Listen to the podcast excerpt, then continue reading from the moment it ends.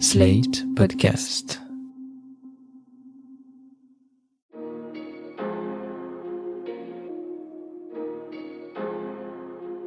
Bonjour et bienvenue dans Le Monde Devant Soi, le podcast d'actualité internationale de Slate.fr. Je suis Christophe Caron et je suis en compagnie de Jean-Marie Colombani, directeur de la publication de Slate. Bonjour Jean-Marie. Bonjour Christophe. Et d'Alain Frachon, éditorialiste au Monde et spécialiste des questions internationales. Salut Alain. Bonjour Christophe. Il fut le Premier ministre qui a passé le plus de temps à la tête du Conseil italien depuis la naissance de la République, 3340 jours, un record dans ce régime connu pour son instabilité. Silvio Berlusconi est mort ce lundi 12 juin à l'âge de 86 ans, une carrière commencée comme chanteur sur des croisières avant de faire des affaires dans l'immobilier et de devenir un des hommes les plus riches d'Italie avec son empire financier et médiatique. Chaîne télé, Mediaset, groupe de presse, Mondadori, club de foot, Milan AC. Il a rarement raté ce qu'il entreprenait, en tout cas en affaires. Sur le plan politique, il a réussi l'alliance des droites et c'est en unissant son mouvement, Forza Italia, aux néofascistes du Amessi, d'Alessandra Mussolini et de Gianfranco Fini, ainsi qu'à la Ligue du Nord, qu'il accédera au pouvoir le 11 mai 1994. Un premier passage à la tête du gouvernement italien de courte durée, un peu plus de 8 mois, avant de revenir en 2001 pour près de 5 ans, puis en 2008 pour 4 ans et demi. Homme d'affaires, on l'a dit, homme d'affaires de mœurs aussi, bien supposé avec la mafia, proxénétisme, partie fine, les scandales sont nombreux et semblent pas avoir entaché tant que ça son parcours, on en parlera. Il est pour Giorgia Meloni, la première ministre actuelle de l'Italie, un des hommes les plus influents de l'histoire italienne, et il reste pour Emmanuel Macron une figure majeure de l'Italie contemporaine qui a occupé le devant de la scène politique pendant de nombreuses années. Une figure majeure du populisme, pourrait-on ajouter, un Trump avant l'heure. Jean-Marie, pour commencer, quel a été le bilan politique de ces trois mandats de Berlusconi et dans quel état il a laissé l'Italie? C'est d'abord un bilan politique parce que ça succède Berlusconi au fond est celui qui aide à structurer le paysage politique italien en deux en fait avec d'un côté la gauche et de l'autre l'union des droites qui succède à une période qui était postérieure à la Deuxième Guerre mondiale, où s'installait la République et où, où, il y avait une domination sans partage de la démocratie chrétienne, avec comme opposant principal le Parti communiste italien, qui était un parti communiste non orthodoxe, qu'on ne peut pas comparer au Parti communiste français. Qui n'avait pas de lien avec Moscou comme le français, par exemple. Exactement, qui était totalement autonomisé par rapport à Moscou. C'est ce paysage-là qui s'installe et qu'incarne Berlusconi, parce que lui va réussir l'alliance des droites. Il faut rappeler qu'il il navigue toujours entre 20 et 30% des suffrages et que donc il n'est majoritaire qu'avec le, soutien et le fait d'être capable de composer des coalitions, des coalitions qui viennent à la fois, vous l'avez rappelé, de l'extrême droite d'une part, et d'autre part de partis euh, au départ régionalistes, qui étaient la Ligue du Nord, qui représentait au fond le, petit et moyen patronat de l'Italie du Nord, avec un, un solide xénophobie à l'intérieur même de l'Italie, puisque il prétendait qu'il fallait cesser de nourrir le Sud avec des ressources collectives et que ces ressources devaient être consacrées au nord, le sud commençant pour eux à Rome. Hein, je veux dire, donc euh, au-delà de Rome, c'était vraiment le sous-développement. Donc euh, c'est cette alliance-là qui fait de Berlusconi son legs politique principal. Il faut rappeler aussi qu'il gagne trois fois, mais qu'il perd aussi deux fois. Et une des fois où il gagne, c'est grâce à la gauche parce que la gauche est au pouvoir avec Romano Prodi et une alliance sur le modèle un peu de ce qu'avait fait Lionel Jospin d'ailleurs. Le, le, Prodi c'était l'alliance de l'Olivier qui rassemblait toutes les formations de gauche et écologistes. Et à l'intérieur de cette formation, le numéro 2 c'est D'Alema qui est le secrétaire général du parti qui va devenir le Parti démocrate et qui a été le Parti communiste italien. Et l'obsession d'Alema, c'est de faire que les communistes exercent le pouvoir. Et donc, euh, il est dans cette coalition et c'est lui qui met fin à la coalition et c'est lui qui déstabilise Romano Prodi au nom du fait qu'il disait c'est moi l'actionnaire de ce gouvernement, je change, je change le patron. Et ce qui se passe, c'est que les Italiens sanctionnent cette manœuvre et reportent Berlusconi au pouvoir. Donc vous voyez la part de responsabilité. Il y a évidemment ce qu'a pu incarner Berlusconi, c'est-à-dire fondamentalement un message positif, optimiste, libéral, parce qu'il se cale à cette époque-là sur la doctrine vraiment libérale au sens réganien du terme, et en même temps les erreurs propres de la gauche et les manipulations internes à la gauche qui font aussi son succès.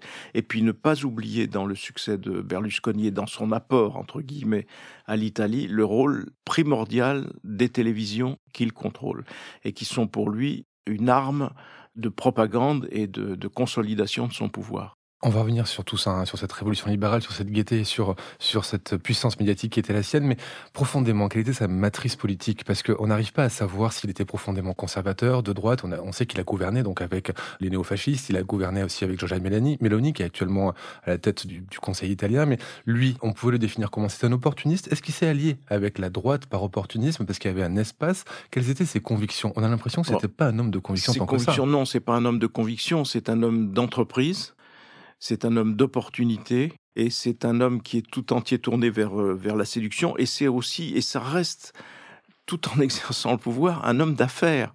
Mais un homme d'affaires au sens où vous prenez le patrimoine personnel de Berlusconi avant son accès au sommet du pouvoir et après, et le patrimoine a considérablement augmenté. Il s'est enrichi considérablement au pouvoir et en agissant toujours à la limite. Et donc, une des caractéristiques de sa période, c'est une guerre incessante avec les magistrats et avec la justice qui essaiera de plusieurs façons de le coincer, soit sur des opérations euh, boursières ou financières, soit sur des choses plus lourdes, puisqu'il avait dans son entourage un sénateur qui était notoirement un des agents de la, mafia qui s'appelait Dell'Utri.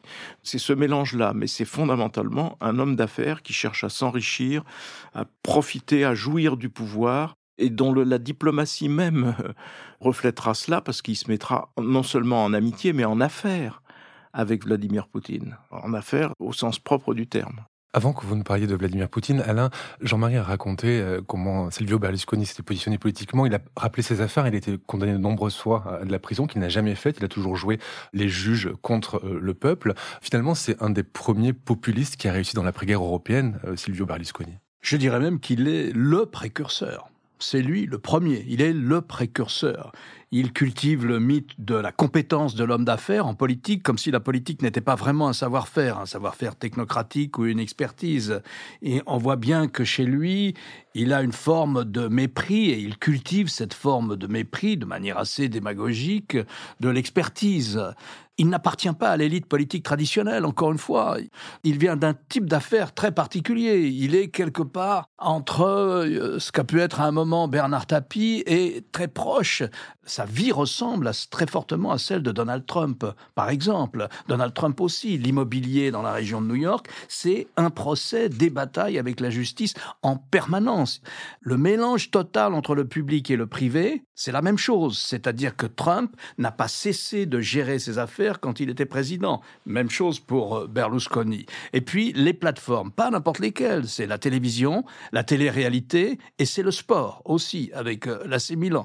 Toutes ces plateformes toutes ces activités des affaires sont intrinsèquement liées à sa conception et à sa vie politique. Et d'ailleurs, lorsqu'on cherche à citer des réformes faites par Berlusconi, elles sont très difficiles à trouver. Il ne pouvait pas faire une réforme fiscale qu'il avait annoncée parce que c'était contre ses intérêts. Il ne pouvait pas faire une réforme de la culture parce qu'il avait un monopole sur l'édition et ainsi de suite. Donc c'est très difficile. On a le sentiment que son apport, si vous voulez, à la politique, je ne sais pas comment le caractériser, ça compte. Il a été émotif, c'est-à-dire qu'il était là pour redonner le moral aux gens et leur faire prendre la vie par les bons côtés.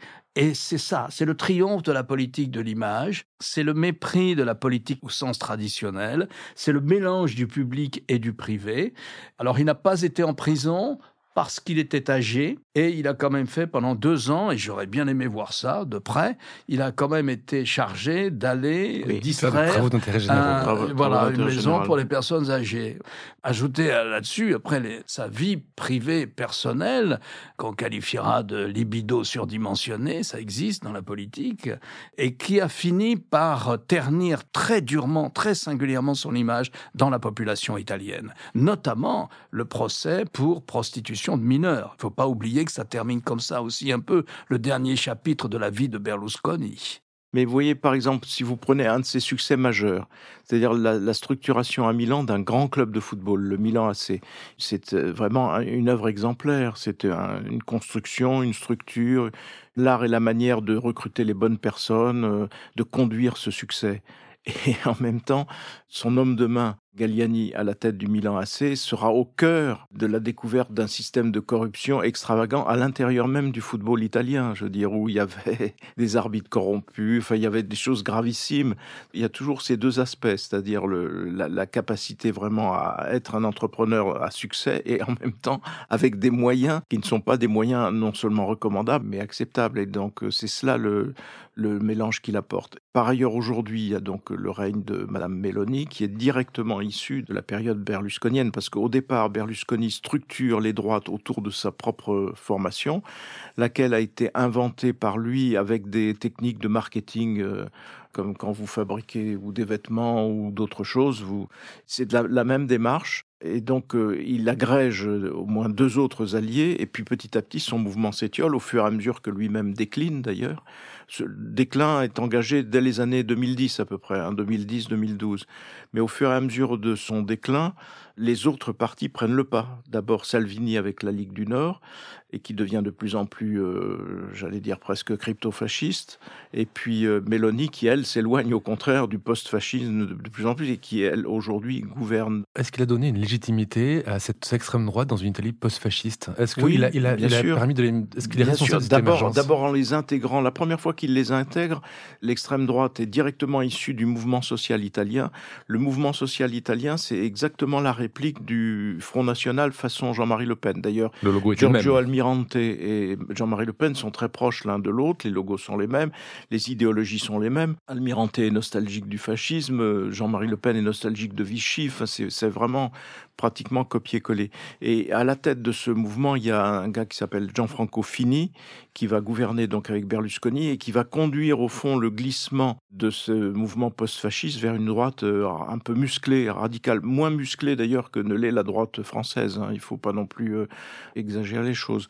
Parce que par ailleurs, il y a des mouvements authentiquement euh, néo-fascistes en Italie qui peuvent être violents, mais il ne s'agit pas de cela. Et Gianfranco Fini conduit cette transformation. Et donc Meloni est aussi le, le produit de cela, mais avec un parti de Berlusconi, Forza Italia, qui est devenu résiduel maintenant par rapport aux deux autres mouvements de droite. Et puis il y a ce évoqué aussi et qui participe à son déclin, c'est les fameux bunga bunga. Ça, c'est un, moment à la fois où, les Italiens en sourient, en rient, et puis en même temps qui renvoie à un machisme revendiqué et qui renvoie aussi à une, je veux dire, presque un film de Fellini, quoi. Je veux dire, c'est dans les mœurs qui peut-être renvoie dans le souvenir italien aux mœurs de certains empereurs romains. Je ne sais pas. En tout cas, le bunga bunga, c'était quelque chose de qui restera quand même collé à son image et qui n'est pas vraiment à, l'honneur de l'Italie malgré tout. À l'honneur de l'Italie et pourtant toutes les réactions internationales ont été plutôt positives dans les hommages qui ont été rendus. Alors évidemment au moment des hommages on garde que le meilleur, mais quels étaient ces rapports Alain avec le reste de l'Europe, le reste du monde à Salvio Berlusconi? On a le souvenir quand même d'un personnage qui lors des sommets faisait un peu le pitre, faisait un peu n'importe quoi. Quels étaient ses rapports et sa position dans le monde? Fondamentalement, on en revient à ce que vous disiez, c'est-à-dire il n'a pas de conviction politique affirmée, sauf c'est un libéral en économie, c'est-à-dire le moins d'intervention possible de l'État. D'ailleurs, il réfléchit à haute voix, de manière très structurée sur cette question-là, de ce qu'est le libéralisme et ce qu'est le rôle de l'État dans une société. Pour le coup, là, il a une sorte de conviction. Pour le reste, il n'en a pas. Il n'a notamment pas du tout la fibre européenne, pour un Italien pour un chef de gouvernement italien. Il a moment, un moment songé à sortir de l'euro. Il a sans arrêt mis des bâtons dans les roues au projet d'intégration européenne euh, qui accompagnait les mesures qu'il fallait prendre pour rentrer dans les cadres budgétaires d'une monnaie unique, d'une zone monétaire unique. Il a constamment été critique de ces mesures. Et il a constamment regretté de ne pas pouvoir être plus protectionniste, ceci ou cela, de ne pas être totalement maître, notamment de la fiscalité sur de la TVA. Vous savez, des taux de TVA, puisqu'il y a une partie des taux de TVA qui sert à nourrir le budget de l'Union européenne. Donc sur tous ces points-là, je me souviens qu'il était très souvent en bataille avec les autres euh, chefs de gouvernement ou, chefs d'État de l'Europe. Après, il y a le rôle de l'Italie dans l'Alliance atlantique. C'est un rôle très important, le rôle de l'Italie. Et c'est très lié au drame et aux tragédies aussi qu'a connu euh, l'Italie dans les années 60, 70. L'Italie abrite des grandes bases de l'OTAN, au moins deux grandes bases de l'OTAN. Donc, euh, elle joue un rôle très important dans la structuration militaire de l'Alliance atlantique. Et donc, traditionnellement, les relations sont bonnes entre le chef du gouvernement italien et, les États-Unis, sans compter les affinités culturelles qu'il y a entre ces deux pays du fait de l'immigration italienne. Naturellement, ça compte beaucoup. Entre la côte est des États-Unis et l'Italie, il y a beaucoup de relations, souvent familiales même. Donc tout ça compte. Et pourtant, il n'a pas non plus été un atlantiste très convaincu. Après, il y a la séduction personnelle entre lui et Vladimir Poutine. Il y a que ces deux hommes se sont appréciés. Poutine était convié dans la villa d'Accor qu'il avait, je ne sais pas comment on prononce Accor, qu'il avait euh, en Italie. Mais euh, je dirais que c'est un souverainiste. Est-ce que cette amitié, pardon, avec Poutine, est-ce que cette amitié se traduisait dans les relations internationales? Est-ce que c'était juste une amitié personnelle ah ou est-ce bah, que ça positionnait l'Italie d'une certaine manière par rapport à la Russie? Non, non, ça s'est traduit dans les relations internationales et il suffit pour ça de remonter pas très loin dans le calendrier, mais au 24 février 2022, il défend la Russie, il attaque Zelensky, il, affiche son mépris pour Zelensky et il accuse les Ukrainiens d'être responsables du malheur qui est le leur et d'être responsables de, de l'offensive russe sur leur territoire. Il est militant sur cette histoire. Et donc, euh, il critique la présidente du Conseil sur ce sujet, notamment. Et elle a été obligée, comme il faisait, son groupe faisait partie de sa majorité, elle a été obligée, Madame Mélanie a été obligée de faire une déclaration le contredisant et en précisant la position de l'Italie sur ce sujet. C'est vous dire que sa sensibilité en politique étrangère est assez singulière. C'est celle d'un souverainiste qui était plutôt contre l'euro, qui n'était pas très favorable au projet d'intégration européenne. Souvent, on a eu des chefs de gouvernement italiens qui étaient ouvertement des, fédéralistes ou séduits par l'idée fédéraliste. Pas du tout. Il n'y a pas ça dans le profil politique de Berlusconi. Ni même dans l'opinion italienne majoritaire qui reste européenne. C'est un lien d'affaires avec euh, Poutine, il faut jamais l'oublier. C'est un lien de business. Ils sont liés en affaires, notamment Berlusconi est intéressé, de même que Poutine, aux quantités de gaz russe qui arrivaient en Italie. Il y était intéressé par une société qu'ils détiennent en commun. Je crois aussi que le troisième euh, larron qui est dans cette société, c'est Erdogan. Mais alors, en revanche, il faisait aussi attention parce que à l'époque de George Bush Jr., et donc de la guerre d'Irak, etc. Il est celui qui rapproche Poutine et George Bush. Donc il est celui qui, en Italie, lors d'une rencontre à trois, qui les fait discuter l'un avec l'autre. Donc euh, il n'était pas aussi malhabile de ce point de vue-là. Ce que disait Alain est très important.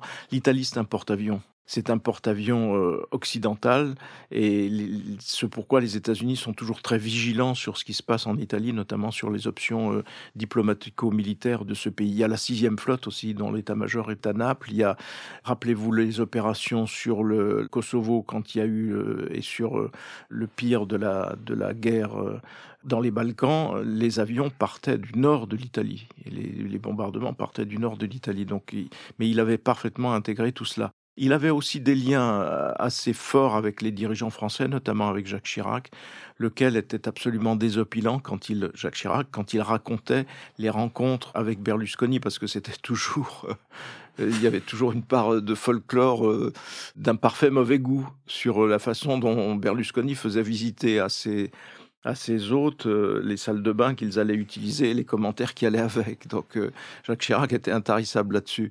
Il y avait cette espèce de, de mélange euh, qui faisait que, en même temps, il était totalement un homme fasciné par l'argent et qui en voulait toujours un peu plus. Dans un dîner comme ça, quasi officiel, avec beaucoup de monde, et à l'époque où il était avec sa seconde épouse, il y avait trois soupières.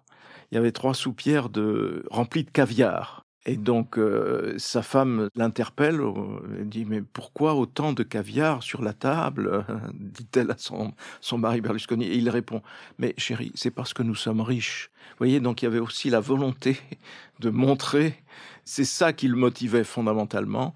Plus, alors il y a un aspect pour lequel il faut aller voir les films de, le film de Moretti ou le film de Sorrentino, sur euh, Berlusconi. Il y a une destruction du, de pan entier de la culture italienne. Les, grands cinéastes italiens sont semblables aux, grands peintres de la Renaissance, en fait. C'est ce qu'ils nous apportent, c'est un peu de même nature. Avec Berlusconi, on, change complètement de braquet. On passe à un mode de divertissement qui cadre avec le, populisme dont a parlé euh, Alain tout à l'heure. C'est vraiment le mode culturel de, cette, de ce populisme-là qui est déversé par les télévisions qu'il contrôle et qui il ne faut jamais séparer ces télévisions de sa conquête et de son exercice du pouvoir. Justement, ses télévisions, son groupe de presse, et puis euh, le, sport dans lequel il a investi aussi, que ce soit peut-être de mauvais goût, on, on en est persuadé, mais est-ce qu'il n'a pas donné finalement à l'Italie une respiration et une dose d'optimisme après euh, des années de plomb qu'ils ont, euh, qu'ils ont maintenu, maintenu sous cloche, où la peur régnait, et est-ce qu'ils n'ont pas justement, est-ce qu'il n'a pas réussi comme ça à donner une sorte de, d'optimisme à l'Italie? Est-ce que c'est ça qui a marché peut-être? Oui, c'est ça qui a marché pour une partie de la population, bien sûr, et puis c'est aussi en phase avec la la volonté conquérante de tout un, entrepreneuriat qui est la plupart du temps situé dans le nord de l'Italie, qui est extrêmement dynamique, tourné vers les marchés extérieurs, qui réussit formidablement bien et qui avait besoin justement de cette incarnation d'un pouvoir qui soit totalement dédié au développement de leurs intérêts, bien sûr. Mais en même temps, tout cela sacrifie en principe le Sud.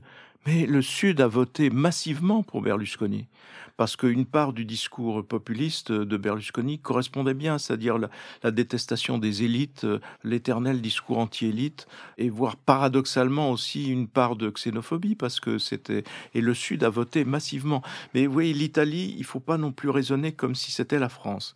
C'est-à-dire que la France est quand même toujours structurée autour de son État. En Italie, il y a eu, pendant la période berlusconienne, de grandes victoires contre la mafia, et notamment contre la mafia sicilienne. Mais c'est qui? C'est pas du tout la, volonté du gouvernement italien. C'est l'arme de la, garde financière, la Guardia di Finanza, c'est-à-dire un mélange de douane et de d'inspection des finances, si vous voulez, euh, mais qui sont extrêmement vigilants sur la, la préservation des intérêts de l'État, et les carabiniers. Et l'alliance de ces deux forces, appuyée sur la société civile sicilienne, qui s'est révoltée et qui a demandé de l'action, que ces trois acteurs-là arrivent à neutraliser la mafia sicilienne. Alors il y a d'autres mafias qui surgissent, mais néanmoins, c'est cela l'Italie. Et c'est ça qui tient l'Italie souvent bien plus que tel ou tel gouvernement. Vous avez cité tout à l'heure Alain Bernard Tapie en le comparant à Berlusconi. Est-ce que le berlusconisme pourrait séduire la France ou serait, comme vous pensez comme Jean-Marie, que c'est quelque chose de typiquement italien et que nous sommes hermétiques à ce genre de personnage et à ce genre de, de, manière de faire? Je pense que c'est très italien, oui. La marque italienne euh, est très forte.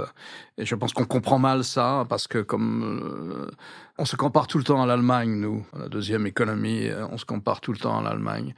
Mais si on fait une une étude comparée macroéconomique euh, des deux pays. Certes, euh, la France est plus riche, mais prenez les finances publiques de l'Italie. Ils sont en meilleur état que les finances publiques françaises sur le budget.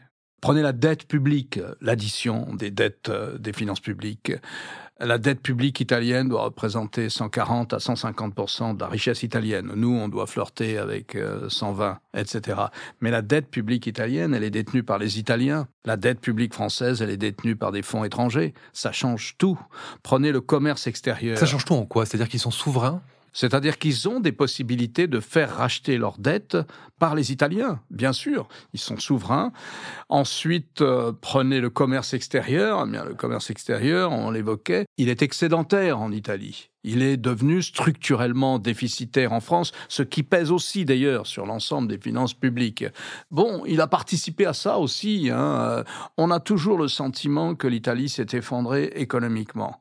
Je crois que c'est une erreur. Je ne suis pas économiste, mais je crois que c'est une erreur. Et la manière Berlusconi me semble être très italienne. Je vois pas, même ma comparaison avec Bernard Tapie, elle n'est pas très bonne, sauf que Bernard Tapie, c'était le foot, c'était le sport, c'était euh, le, business, c'était, il aurait bien aimé que ce soit aussi la télévision. Il y avait ce punch, cet humour. Il y avait aussi le, le mythe, euh, qui d'ailleurs a peut-être une part de réalité, mais il y avait quand même le mythe aussi que l'homme d'affaires, l'entrepreneur, réussira mieux que les politiques professionnels. Il y avait ça en commun. J'arrêterai là la comparaison parce que les deux hommes ne se ressemblent pas. Euh, mais c'est un argument fort. C'est un argument fort de dire qu'en effet, il faut aller chercher des hommes d'entreprise pour pour réussir et, pour mieux gouverner. Mais voyez l'Italie, on célèbre évidemment, on salue la mémoire de Berlusconi, paix à ses cendres, il va être encensé en Italie, il est encensé par certains secteurs de l'opinion en France, ainsi de suite c'est une part de l'Italie qui n'est guère plaisante, qui est même assez, par certains côtés, assez sinistre, notamment sur le plan culturel, mais pas seulement, sur le plan aussi du non-respect par des gouvernants de la légalité, tout bêtement. Mais l'Italie, c'est aussi Mario Draghi. Et Mario Draghi, c'est celui qui sauve l'Europe qui sauve l'Union européenne, qui sauve l'euro. Donc euh, voilà, c'est ça l'Italie. C'est à la fois Mario Draghi, qui est digne à la fois d'admiration et de respect, et c'est Berlusconi qu'on observe, nous, comme une sorte de, météorite, mais qui, était porteur même, en même temps des germes du populisme ambiant. Merci Jean-Marie, merci Alain. Alain, je rappelle votre chronique chaque jeudi dans Le Monde et sur le monde.fr. Jean-Marie, je rappelle quant à vous votre participation à l'émission politique le jeudi aussi sur France 24. Merci messieurs et à la semaine prochaine. Merci Christophe.